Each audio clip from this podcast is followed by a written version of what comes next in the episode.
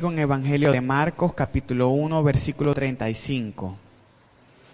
Evangelio de Marcos, capítulo 1, versículo 35.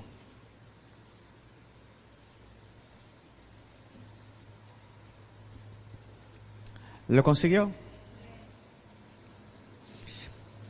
Vamos a hablar el día de hoy oración de madrugada, diga oración de madrugada. Diga oración de madrugada. Marcos 1.35 dice, levantándose muy de mañana, siendo aún muy oscuro, salió y se fue a un lugar desierto y allí oraba. Amén. Tenga por ahí también a la mano el libro de Job, capítulo 5, capítulo 8. Vamos a leer del 5 al 7. Amén, para que lo tenga ahí pendiente, ahorita vamos a hablar sobre eso. Una de las cosas que tenemos que entender es de que aunque en la Biblia tenemos muchos hombres y mujeres de Dios, yo creo que siempre nuestro mayor ejemplo y el que siempre nos va a mostrar la dirección hacia donde nosotros debemos ir es nuestro Señor Jesucristo. Desde cuenta que el apóstol Pablo decía, sean imitadores de mí, así como yo imito a Jesucristo. Y dice que nosotros tenemos que llegar a la estatura de un varón perfecto a la estatura de Cristo. Entonces, si queremos aprender cómo avanzar, tenemos que ver cuáles fueron las cosas que Jesús hizo y copiar su ejemplo porque allí hay una gran bendición. Cuando leemos Marcos capítulo 1, versículo 35, la palabra del Señor nos dice que siendo muy oscuro, antes que saliera el sol, o sea, en la madrugada, Jesús se levantaba, se apartaba a un lugar y allí oraba. Dese cuenta que no era algo que él hacía a veces. Recordemos que siempre lo que Jesús hacía era un estilo de vida. Entonces para Jesús el orar era importante, pero el orar de madrugada era vital. Hay mucha gente que ora durante todo el día. De repente en la mañana, al mediodía, a la hora novena, que es las 3 de la tarde, que es la hora de la oración, en la noche, a la medianoche. Pero yo creo que el orar de madrugada, hay un secreto poderoso para cada uno de nosotros. Y cuando logramos establecer la oración de madrugada, sé que cosas poderosas Dios va a hacer a favor de cada uno de nosotros. Si nuestro Señor Jesucristo tenía por costumbre o tenía como ejemplo, nos daba como ejemplo el orar temprano, tenemos que seguir el ejemplo. Dile que te lo tenemos que orar de madrugada. Y tenemos que orar de madrugada. Pastor, pero en la madrugada, sí, cuando el sueño es más sabroso. Pastor, en la madrugada, cuando no quiero levantarme, sí, a esa hora, porque es una oración de sacrificio. Pastor, pero en la madrugada, sí, porque en ese momento muchas cosas están sucediendo en el mundo espiritual. Cuando tú y yo entendemos que orar de madrugada nos prepara para el resto del día, no dejamos de hacerlo. Tenemos que retomar el orar de madrugada. Pastor, nunca en mi vida he orado en la madrugada. Pues a partir de hoy vas a empezar a hacerlo. Y otro lado, vas a empezar a hacerlo a partir de hoy. Tengo muchísimas citas para darle, para los que toman nota, porque el Señor estado ministrando a mi corazón acerca de la importancia de orar en la madrugada. Y Señor, voy a compartir lo que estás colocando en mi corazón. Job capítulo 8, del 5 al 7, dice así, si tú diga de mañana, diga de mañana, diga de mañana, buscares a Dios y rogares al Todopoderoso, si fueres limpio y recto, ciertamente luego se despertará por ti y hará próspera la morada de tu justicia.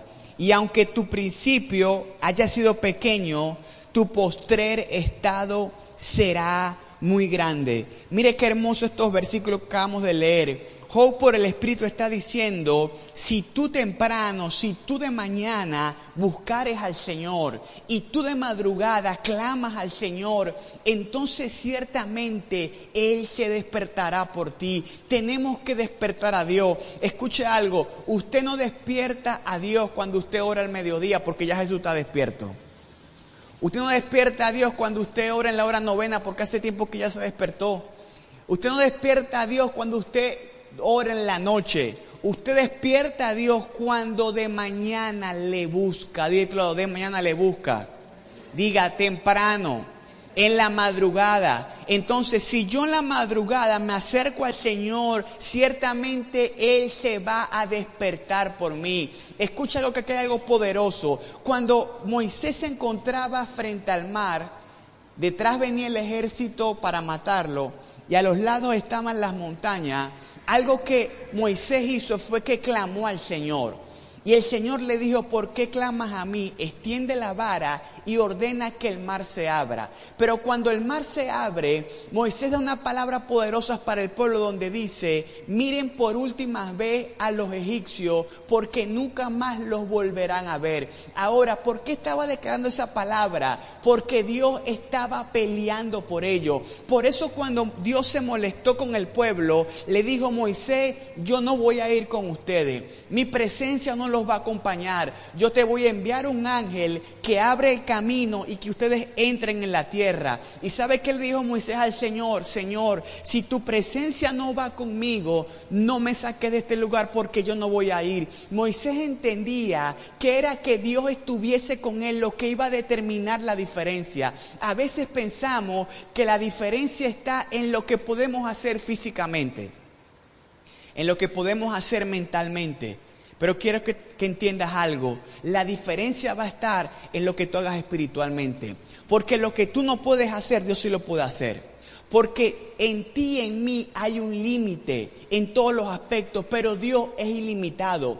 Pero Dios se levanta y Dios se despierta a favor de la gente que de mañana temprano, de madrugada, antes de comenzar su faena diaria, saca tiempo para el Señor. Tenemos que romper con la flojera. Cuando usted va a hacer una diligencia importante y usted sabe que va a un lugar donde hay mucha fila o donde, donde va mucha gente, usted se levanta tempranito, dos de la mañana, dos y media de la mañana, 3 de la mañana, no voy a ir para, para tal parte y tengo que estar allá a las 4. Y usted se levanta a las 3 de la mañana con sueño y todo, usted se levanta, se baña, se viste y se va a ese lugar. Cuánto más si entendemos que la clave de nuestra bendición está en que Dios se despierte por nosotros. Cuando despertamos a Dios, Dios va a hacer cosas poderosas. Tal vez hasta este momento hemos estado limitados en muchas áreas. Y tal vez usted me diga, pastor, pero es que yo estoy orando Sí, pero quiero decirte algo. Algo que el Señor me ministró en estas madrugadas fue, retoma la oración de madrugada y te entrego la victoria. Y esa misma palabra que Dios ministró a mi espíritu, quiero bajártela a ti el día de hoy. Pastor, pero lloro en el día, yo también. Pero Dios me dice, tiene que ser de madrugada. Dírtelo, tiene que ser de madrugada, chico. Tiene que haber un sacrificio. Papita es orar cuando ya, ay, ya me voy a acostar. Oración eh, ángel de la guarda, dulce compañía. No me desasparen, ni... así es papita. Ya después que hiciste todas tus cosas, que estás reventado, lo que le estás dando a Dios es el pichache. Yo sé que hay gente que, no es de Venezuela que entiende lo que es el pichache, ¿verdad? Pero el pichache es lo, último que usted le queda, como decir la sobra. Entonces usted le está dando a Dios, es su tiempo de sobra. Es más, muchos se han puesto a orar de noche y se han quedado clavados. Y usted le falta el respeto al Señor porque el Señor está hablando contigo y tú te le quedas dormido. No, porque tú... Tienes que ser de madrugada, tienes que ser de madrugada. Iglesia, entremos a la oración de madrugada y les aseguro que veremos lo que antes no habíamos visto. Si lo buscamos de madrugada, algo poderoso Dios va a hacer. Dese cuenta que David decía, Salmo 63, temprano yo te buscaré, de madrugada yo me acercaré a ti. Después de nuestro Señor Jesucristo, el hombre conforme al corazón de Dios, escrito en la Biblia, David. ¿Y qué decía David? Temprano yo te buscaré, de madrugada yo me acercaré a ti. Si Jesús oraba de madrugada, si David oraba de madrugada, entonces es que en la madrugada hay un secreto. Y el hay un secreto. Ahora, recomendaciones para que usted de madrugada. No se acueste tarde en la noche. No de tantas vueltas. No pajaré tanto. Otra vez, ¿qué pastor? ¿Qué pajaré? Yo perder el tiempo. hacer cosas, ay, déjame ver, ven, es tarde, pero déjame ver aquí la red, dice que ahí hasta las 12 de la noche, 12 y media. Si se acuesta a las 12 y media, una de la madrugada, levantarse a las 3 o las 4 le va a ser muy difícil. Pero si usted se acuesta temprano y empieza a hacer buenos hábitos, Dios lo va a ayudar. Porque Dios ve que usted está dispuesto y dice, Señor, yo voy a procurar acostarme lo más temprano que yo pueda. Y yo sé que tú me vas a ayudar de madrugada a buscarte. Entonces la gente se queda viendo broma. No, vamos a una película en la medianoche. No, no. Acuérdate temprano y honra al Señor. Cuando tú oras de madrugada, número uno, le estás diciendo a Dios, tú eres lo primero para mí. De otro lado, tú eres lo primero para mí. Porque somos a veces hasta poéticos. Hay gente que a veces hasta es poética con el Señor. No, Dios, que tú sabes que yo te amo. Y Dios no es poético, Dios es práctico. Jesús le preguntó a Pedro, Pedro, ¿tú me amas? Sí, Señor, tú sabes que yo te amo. Bueno, apacientas mis ovejas. Con el Señor usted no anda con, no, que Dios sabe que yo lo amo y Él me ama y yo lo amo, Él me mima y yo lo mimo. No, papá, eso, eso de, de que aprendiste, ¿verdad? Cuando estabas leyendo, eso no funciona aquí. Dios es práctico y Dios lo que quiere ver es resultado. Dios lo que quiere ver es fruto. Dios lo que quiere ver es que tú obedezcas lo que Él te ha dicho. Es fácil, es sencillo. Que nos cuesta es lo que tenemos que trabajar. Pero ¿qué tienes que hacer? Si quieres levantarte de madrugada, no puedes acostarte tarde. Pastor, yo siempre me acuesto tarde. Bueno, tienes que cambiar ese mal hábito. Porque es un mal hábito que tuvimos, que nos enseñaron. Pastor, es que me quedo tarde haciendo las cosas. Bueno, trata de hacer lo más que pueda y ya cuando tú sabes que son las diez y media, once, ya, Señor, hasta aquí bajo Santa María porque voy a levantarme temprano en la madrugada. Porque voy a buscarte de madrugada. Porque voy a demostrarte que tú estás en el primer lugar de mi vida. Porque antes de comenzar el día, lo voy a consagrar para ti. Cuando tú comienzas el día buscando al Señor de madrugada, ese día tú lo estás poniendo bajo la cobertura de Dios. ¿Sabe por qué a veces nos pasan tantas cosas en el día? Porque no oramos. Escuche algo. Y esto quiero que usted abra un poquito su mente. En la madrugada es que el mundo espiritual se activa. Tanto para lo bueno como para lo malo. Hay dos reinos. Reino de la luz, reino de las tinieblas. Esos dos reinos están todo el tiempo en contacto y conflicto. ¿Qué sucede? Cuando tú te levantas temprano en la madrugada a orar y tú clamas al Señor y tú te preparas espiritualmente, tú vas un paso adelante de los demonios, de Satanás, de lo malo. ¿Por qué? Porque tú estás preparándote con anticipación y ya los diablos están atados, ya los diablos están sometidos, ya los diablos, los demonios están colocados a raya. Pero cuando tú te acuestas a dormir, pasa de largo y la ay bueno, ay no oré hoy, oro en la noche. El diablo dice, ay papito, aquí me dejaron la puerta abierta, papá. Por aquí, por cualquier lugar me voy a meter. ¿Por qué? Porque no está cubierto.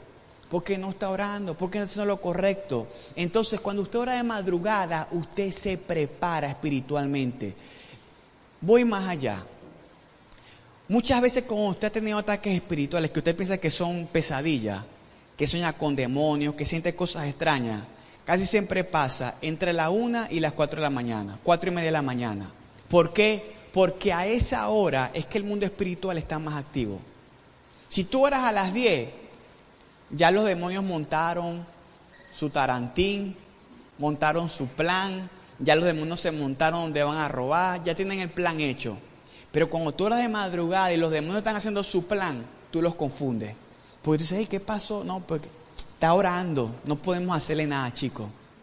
Pero cuando tú oras de madrugada, tú vas un paso adelante. Dile, tú lo tienes que ir un paso adelante. Usted y yo no podemos reaccionar. ¿Sabe cuál es el problema de muchos cristianos que reaccionan?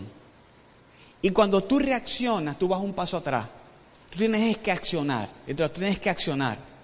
Cuando tú reaccionas es porque tú estás haciendo algo porque algo te golpeó, porque algo te movió, porque ya algo sucedió. Pero cuando tú accionas, tú no estás reaccionando. Hay gente que lo que anda es reaccionando al mundo espiritual. Como el diablo te lanzó, te activas a orar. No, pero es que tienes que orar antes que te lanzaran. ¿Sí me explico? Por eso el apóstol Pablo en Efesios 5 dijo, colócate toda la armadura de Dios para que podáis resistir en el día malo. Ah, tengo que colocármela antes, no después. No es que después que lo hago es que lo quiero, no, tienes que hacerlo antes, tú tienes que hacerlo antes. Un chaleco antibalas no sirve después que dispararon, sirve antes que disparen. La palabra del Señor nos dice, ¿verdad? De que tenemos que estar preparados, tienes que estar preparado en todo tiempo, de otro lado, en todo tiempo. Entonces tenemos que orar, diga, de madrugada. Entonces dice Job 5, si yo busco temprano al Señor de mañana, de madrugada, se le despertará por mí, que y me hará prosperar, diga, me hará prosperar. Si usted quiere prosperar, Usted tiene que obedecer la palabra, pero tiene que buscar al Señor de madrugada. Y aunque tu postre, aunque tu estado o tu principio, tu principio haya sido pequeño, tu postre estado será muy grande. Escuche algo. Dios quiere llevarnos de donde estamos algo pequeño a algo grande. Pero Dios nos va a llevar cuando le busquemos de madrugada, cuando le busquemos temprano, cuando caminemos en santidad, cuando caminemos en integridad. Cuando usted y yo lo hacemos, Dios empieza a manifestarse de una manera especial y poderosa. Por eso le hago un reto el día de hoy, el reto de los 30 días. Pastor, ¿cómo así? Sí, así como hay gente que hace el reto de los 30 días para no comer azúcar, para no comer refresco, para no comer comida en la calle, quiero hacerte un reto el día de hoy. Proponte el día de hoy durante 30 días consecutivos, de manera ininterrumpida, orar 30 días consecutivos de madrugada. Si tú y yo tomamos esa palabra, ¿sabes qué va a pasar? Vas a hacer un hábito en tu vida. Los psicólogos dicen que si tú logras hacer durante 21 días algo de manera consecutiva, eso se hace un hábito en ti. Y escuche algo, lo hablamos el día domingo. Lo que los enemigos de Daniel buscaron de hacer que era que durante 30 días él no orara.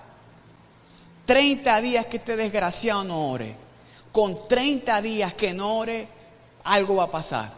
¿Usted cree que la idea de los sátrapas y los gobernadores que tenían envidia en contra de Daniel, ¿usted cree que eso fue natural? Eso era algo espiritual. Los demonios lo influenciaron para que el decreto fuera saliera de esa forma. Hubieran, hubiera podido poner cualquier número. Siete días, quince días, veinte días. ¿Por qué treinta? Ah, porque en el número treinta hay una clave. Porque cuando tú logras hacer algo durante un mes, tú ves la bendición. Porque cuando tú logras durante 30 días avanzar, entonces Dios hace algo poderoso. Y si queremos que los meses que restan de este año Dios se manifieste, no podemos seguir haciendo las mismas cosas. Pastor, pero es que yo siempre lo hacía así. Bueno, ahora Dios te está cambiando la seña. Dios nos está dando cuál es el secreto para que los días que resten veamos su gloria. Y nos está diciendo, búscame de madrugada, búscame al principio, que sea yo lo primero en tu vida vemos los mandamientos. Primer mandamiento, amarás al Señor tu Dios con toda tu mente, con toda tu corazón, con toda tu fuerza. Pero se lo demostramos cuando lo ponemos a Él en el primer lugar. Y lo pones en el primer lugar cuando lo primero que haces en la madrugada no es tomar el celular, sino es tomar la palabra, tomar la oración, alabar al Señor. Y de esa forma levantamos su nombre. ¿Y sabes qué va a hacer Dios? Va a pelear por ti. Va a pelear por mí va a pelear por nuestra familia, va a pelear por nuestra iglesia, nos va a entregar la bendición, nos va a entregar la prosperidad, nos va a liberar, va a romper las cadenas. Me llama la atención porque una oportunidad escuché una predicación de un testimonio de un hombre que durante mucho tiempo había estado en el satanismo puro y este hombre había hecho un pacto con el mismo demonio y le había dicho que le pedía tres cosas. Número uno, que el tipo fuera famoso. Número dos, que el tipo tuviera plata. Y número tres, que tuviese la mujer que daba la gana. Y este hombre vivía en un sector y en el sector la casa más grande era la de él. El tipo tenía plata. Todas las mujeres más buenas del sector, del barrio, eran las mujeres de él. Pero ¿sabe qué pasó? Llegó una joven nueva al barrio y el hombre le montó el ojo. Y cuando el hombre fue a orar a sus demonios para pedir a la mujer, los demonios le dijeron, pide otra. Y el tipo empezó a pensar, dijo, ya va, ya va, ya va. Nosotros teníamos un pacto. Yo te entregaba mi alma con el el propósito de que tú me dieras la mujer que yo quería. Yo no quiero otra, yo quiero a esa. Y los demonios le decían, pide otra. Y le decían, no, pero ya va, explícame, ¿cómo que yo pide otro? Es que tú te levantas a clamar a nosotros a las 4 de la mañana. Y esa mujer a las 3 de la mañana está clamando al Dios verdadero, está clamando a Dios. Entonces, cuando tú nos activas, ella tiene una hora orando. No podemos acercarnos a esa mujer ni a 10 metros de distancia.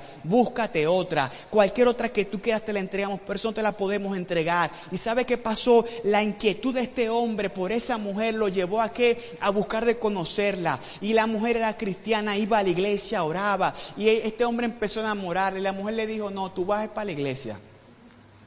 No, yo quiero compartir contigo. Bueno, yo voy a la iglesia. Cinco días a la semana. Si quieres verme, allá estoy. Y el hombre empezó a ir a la iglesia. Y empezó un conflicto tremendo entre los demonios y Dios. Al final, para hacerle corto el cuento, el testimonio que dura como una hora, el hombre se convierte porque se da cuenta que el diablo no tenía el poder para todo, pero que el Dios que esta muchacha creía tenía el poder para todo. Se convirtió, Dios lo liberó después de un proceso tremendo donde el diablo casi lo mata, una cosa terrible. Pero ¿sabes qué entendió? Él entendió que la oración de madrugada de esta joven inhabilitaba los demonios que este hombre activaba. Y es el tiempo de que usted y yo entendamos que esto se lucha es con violencia en el mundo espiritual. Pero hemos sido muy cómodos.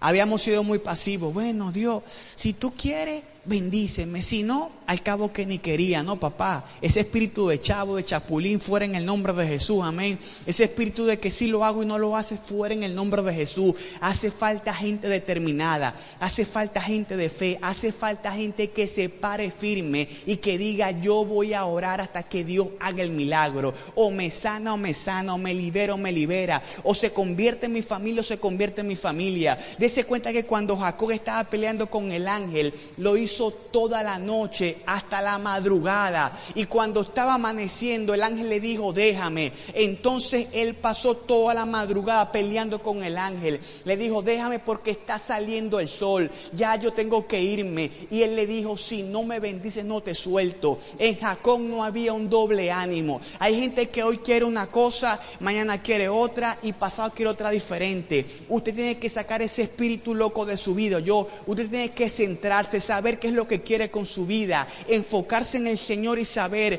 que si usted busca a Dios con integridad, con pasión, con anhelo, Dios va a hacer algo a favor de tu vida. Y entonces, aunque nuestro principio haya sido pequeño, nuestro posterior estado será muy grande.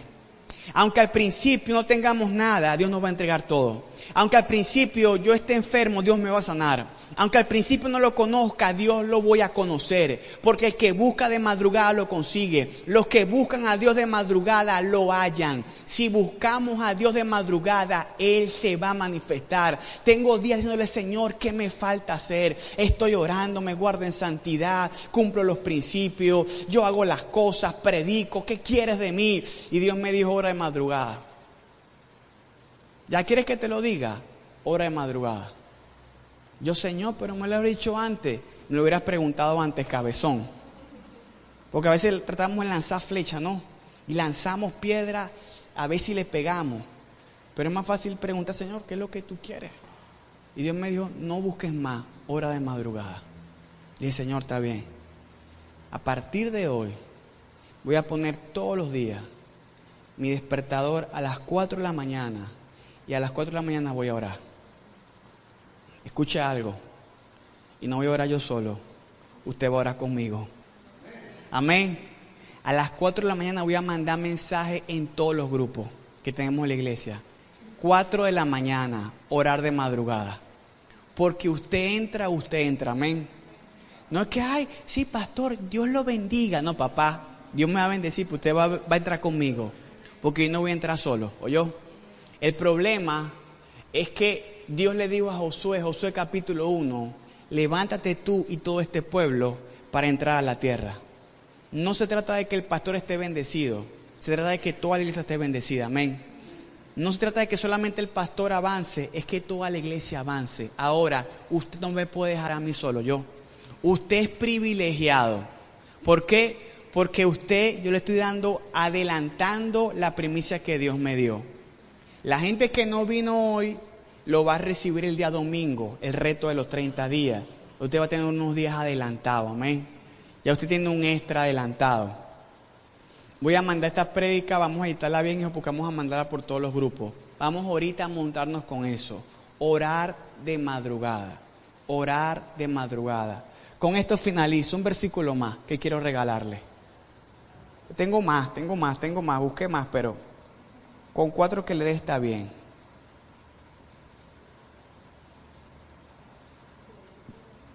Salmo 5.3. Oh Jehová, de mañana oirás mi voz. De mañana me presentaré delante de ti y esperaré. Algunas cositas aquí, algunos tips para que usted lo tenga. ¿Por qué orar de madrugada? Número uno, nadie te va a molestar. No sé cuántos han querido, sobre todo los que tenemos hijos. Queremos orar y los chamitos te tocan la puerta, te abren, te cierran la puerta. Papá, dame galleta, papá, ponme comiquita, papá. Se te hace el día imposible. De madrugada los chamitos están roncando.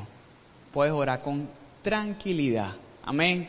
Orar de madrugada, casi nadie te puede molestar, humanamente hablando. Amén. Segundo, cuando oramos de madrugada, demostramos nuestra dependencia de Dios. Cuando tú eres madrugada, estás diciendo al Señor, Señor, yo dependo de ti.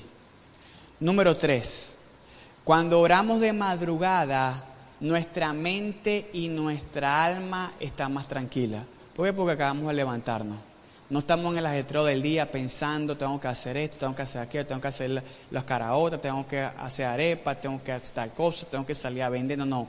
Tú estás tempranito, tú sabes, Señor, son las 3 de la mañana, 4 de la mañana, tú ora tranquilo. Nadie me va a molestar, estoy buscándote a ti de corazón. Y lo otro, si oramos temprano, ¿verdad? Se nos va a hacer más fácil. ¿Por qué? Porque a veces usted, ¿cuánto le ha pasado? Usted dice, oye, voy a orar más tarde y no ora. ¿Le ha pasado? Se empieza a hacer cosas, cosas, cosas y llega la noche y usted se acordó en la mañana. Pero como no lo hiciste en el momento, ya no, ya es tarde, tengo que salir, tengo que ir a trabajar, tengo que hacer tal cosa. Se te pasó todo el día y en la noche te acordaste, pero estás cansado. No, Dios, perdóname, oro mañana. No lo hiciste. Cuando tú oras de madrugada, aprovechas el momento y se te hace más fácil que orar a otra hora del día. Amén. Quiero que hagamos una oración. Vamos a colocarnos de pie.